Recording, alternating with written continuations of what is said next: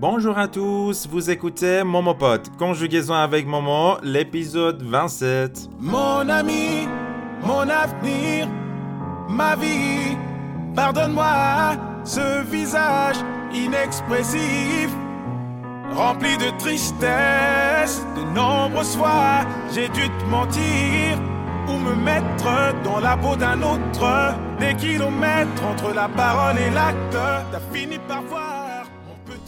بله بله بله در خدمت شما هستیم با 27 مین قسمت از سری پادکست های کنجوگزون اوک مومو زیر مجموعه پادکست های مومو پاد. ما هر هفته داریم راجع به افعال مختلف زبان فرانسه صحبت می‌کنیم و سعی می‌کنیم صرف زمان حالشون رو یاد بگیریم. چرا که می‌دونیم این صرف زمان حال قرار پایه گرامر ما باشه و در آینده با کمک همین زمان بتونیم زمانهای دیگر رو در زبان فرانسه یاد بگیریم و حالا اون هدف قایمون به قول معروف. اون چیزی که می‌خوایم آخر سر بهش برسیم اینه که بتونیم گرامر زبان فرانسه رو به خوبی درک بکنیم و بتونیم به درستی از زمانهای مختلف در شرایط مختلف استفاده بکنیم. اما این هفته قرار چیکار بکنیم؟ این هفته قرار راجع به یه سری افعال صحبت بکنیم که برعکسن. یعنی چی برعکسن؟ یعنی یکی از جملاتی که خیلی از من سوال می‌کنن زبان آموزا اینه که چرا آقا من دلم برات تنگ میشه یا دلم برات تنگ شده میشه تو ممانک چجوری میشه که یه جمله که فائلش منم توی فرانسه بره فائلش بشه تو؟ یا مثلا می‌خوایم بگیم من از فلان چیز خوشم میاد چجوری میشه که بگیم سمپله مگه من خوشم نمیاد؟ چطور رفت توی فرانسوی فعالش شد؟ س می‌خوام راجع به این افعال به اصطلاح حالا برعکس این برعکس خودم اسمش رو روش گذاشتم صحبت بکنیم ببینیم که چیا هستن. حالا به طور مثال این هفته می‌خوایم راجع به فعل مانکه و فعل پلر صحبت بکنیم. پس با ما همراه باشین.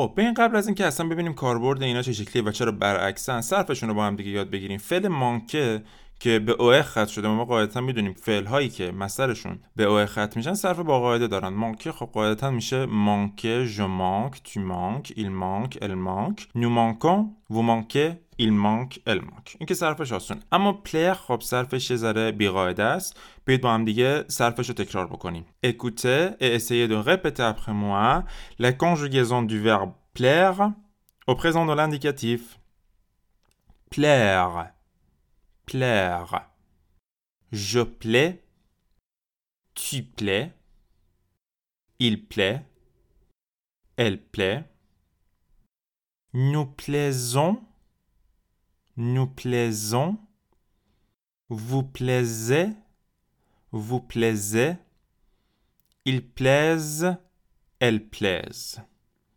Donc, plaire, je plais, tu plais, il plaît, elle plaît, nous plaisons, vous plaisez, ils plaisent, elles plaisent. قبل از اینکه اصلا شروع بکنیم واسه اونایی که به نظرشون عجیب غریب میاد و این فعل تا حالا ندیدن در جریان باشن که همین s'il vous plaît که شما استفاده می‌کنین به معنای لطفا s'il vous plaît s'il te plaît همین فعل plaire رو دارین بدون اینکه در واقع متوجهش باشین استفاده می‌کنین. سیل پله تو این جمله فعل پلخ هست که صرف شده. پس حالا بریم جلوتر و کاربردش رو با هم دیگه ببینیم که چه شکلی چرا فعل مانکه و فاعل و مفعولشون وقتی می‌خوایم ترجمه بکنیم برعکس میشه.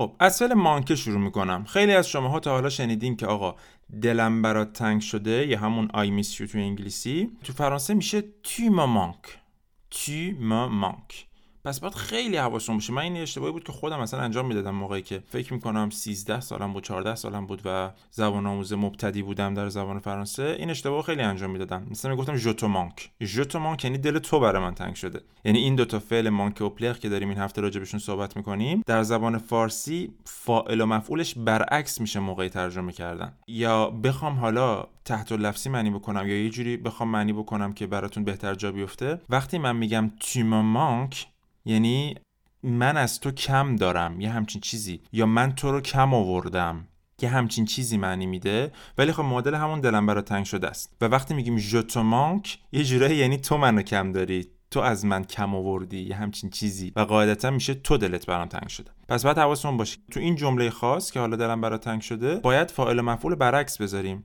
مثلا همون بهتون گفتم. من می‌خوام بگم دلم برا تنگ شده میگم me manques بخوام بگم دل تو برام تنگ شده میگم je te manque مثلا می‌خوام از طرف بپرسم آیا دلت برام تنگ شده؟ میگیم که est-ce que je te manque مثلا طرف رفته مسافرت می‌خوام بهش بگیم که دلت برام تنگ شده. est-ce que je te manque یا مثلا داریم راجع به یه نفر صحبت می‌کنیم مثلا میگیم وا یادش بخیر آره چقدر دلم برای فلانی تنگ شده. بعد حواستون باشه اون فلانی توی فرانسه میشه فاعل جمله شما و بگین il me manque یعنی دلم برای اون تنگ شده. il me manque یا حالا اگه خانم باشه elle me manque. یا مثلا داریم با یه نفر video call می‌کنین تو اون کشور نیست مثلا از هم دیگه دورین و می‌خوای بگیم که دلمون برات تنگ شده. چی میگیم؟ میگیم tu nous manques tu nous manques. دل ما برات تنگ شده. tu nous manques. این چیزی که این وسط داریم استفاده می‌کنیم اصطلاحا اسمش complément d'objet direct هست COD هست که فعلا توی conjugaison avec moi که راجبش صحبت نمی‌کنیم اما توی دوره‌های آنلاین بهش اشاره کردیم و این راجب این ضمیرهای مفعولی صحبت کردیم. پس tu nous manques یعنی دل ما برات تنگ شده. حالا ببین ببینیم راجع به فعل پلر چه شکلیه. فعل پلر هم دقیقا همینه. پلر یه جورایی معادل خوش اومدن میشه یا به دل نشستن یا همچین چیزی در زبان فارسی میشه. مثلا من به شما میگم که me plais یعنی من از تو خوشم آمده یا تو به دل من نشستی. برعکس می‌بینین؟ من از تو خوشم آمده میشه me plais یا مثلا می‌خوایم از طرف بپرسیم آیا تو از من خوشت میاد؟ Est-ce que je te یا همون s'il vous plaît s'il te plaît که میگیم در کل میشه لطفا.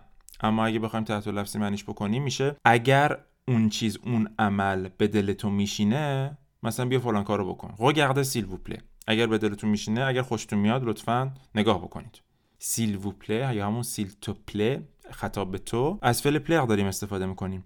و گذشته فعل plaire میشه plu که حالا ما اینجا راجع به passé composé و اینا صحبت نمی کنیم اما حالا اگه بخوام یه مثال براتون بزنم مثلا میگین رفتم فلان فیلم سینما دیدم بعد طرف سری ازت می‌پرسه که est-ce que ça t'a plu یعنی آیا تو خوشت اومد از اون فیلمه؟ est-ce que ça ça اینجا برمیگرده به اون فیلمه. ça t'a plu پس می‌بینید فعل plaire هم مثل فعل manquer وقتی می‌خوایم ترجمه‌ش بکنیم فاعل مفعولش برعکس میشه. پس tu me manques میشه. من دلم برات تنگ شده. je te manque میشه. دل تو برام تنگ شده. یا یه نفر رو بعد از چند وقت می‌بینین ما تو فارسی میگیم دلم برات تنگ شده بود. یا تو دلت برام تنگ شده بود. اینجور موقع باید ببریم به passé composé که باز میگم موضوع اصلی conjugaison avec moi توش گذشته نیست و داریم راجع به زمان حال صحبت می‌کنیم. اما صرفا اگه بخوام بتونیم مثال بگم مثلا فلانی بغلش می‌کنیم میگیم وای چقدر دلم برات تنگ شده بود. oh tu m'as manqué. tu m'as manqué. یا دل تو برام تنگ شده بود. je t'ai manqué tu m'as manqué je t'ai manqué هم در واقع حالت گذشته‌ش میشه. فعل plaire هم که گفتیم حالت گذشته‌ش میشه plu پ ال او امیدوارم که براتون مفید بوده باشه. امیدوارم دیگه از این بعد بخوایم به نفر بگین دلم برات تنگ شده. از نظر گرامری جمله رو درست به کار ببرین.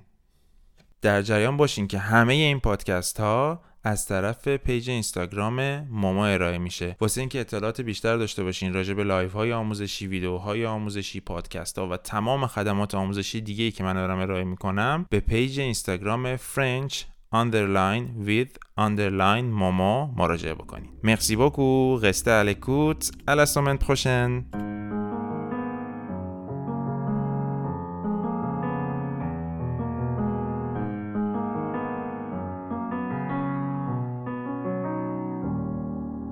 Mon ami, mon avenir, ma vie, pardonne-moi ce visage inexpressif, rempli de tristesse. De nombreuses fois, j'ai dû te mentir ou me mettre dans la peau d'un autre. Des kilomètres entre la parole et l'acte, t'as fini par voir mon petit jeu d'acteur, mais Laisse-moi, je peux tout expliquer.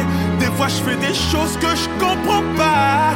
La nuit m'aide à méditer. C'est dans ces moments que je me dis que je vais changer. Changer,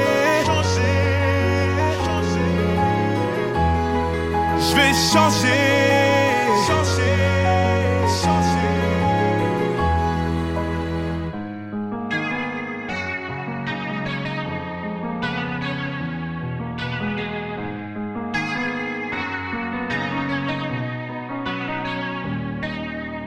Mes ennuis, mes envies, mes désirs, mes plaisirs ont pris le dessus sur ma vie de famille. Jusqu'à m'en détourner, l'argent détruit le cœur d'autrui. Je ne peux dissocier l'ennemi de l'ami. Tant pis, je ne veux pas de leur empire, je préfère ton sourire dans un trou de souris. Mais Laisse-moi, je peux tout expliquer. Des fois, je fais des choses que je comprends pas. La nuit m'aide à méditer. C'est dans ces moments que je me dis que je vais changer. Je vais changer. Changer, changer.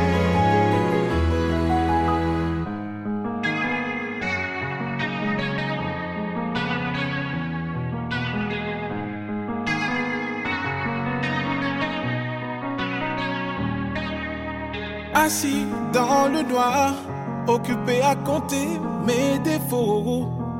Au fin fond du couloir, accroché à un d'espoir. Assis dans le noir, occupé à compter mes défauts. Au fin fond du couloir, accroché à un atome d'espoir. Eh, Laisse-moi, je peux tout expliquer. Des fois, je fais des choses que je comprends pas. La nuit m'aide à méditer. C'est dans ces moments que je me dis que je vais changer.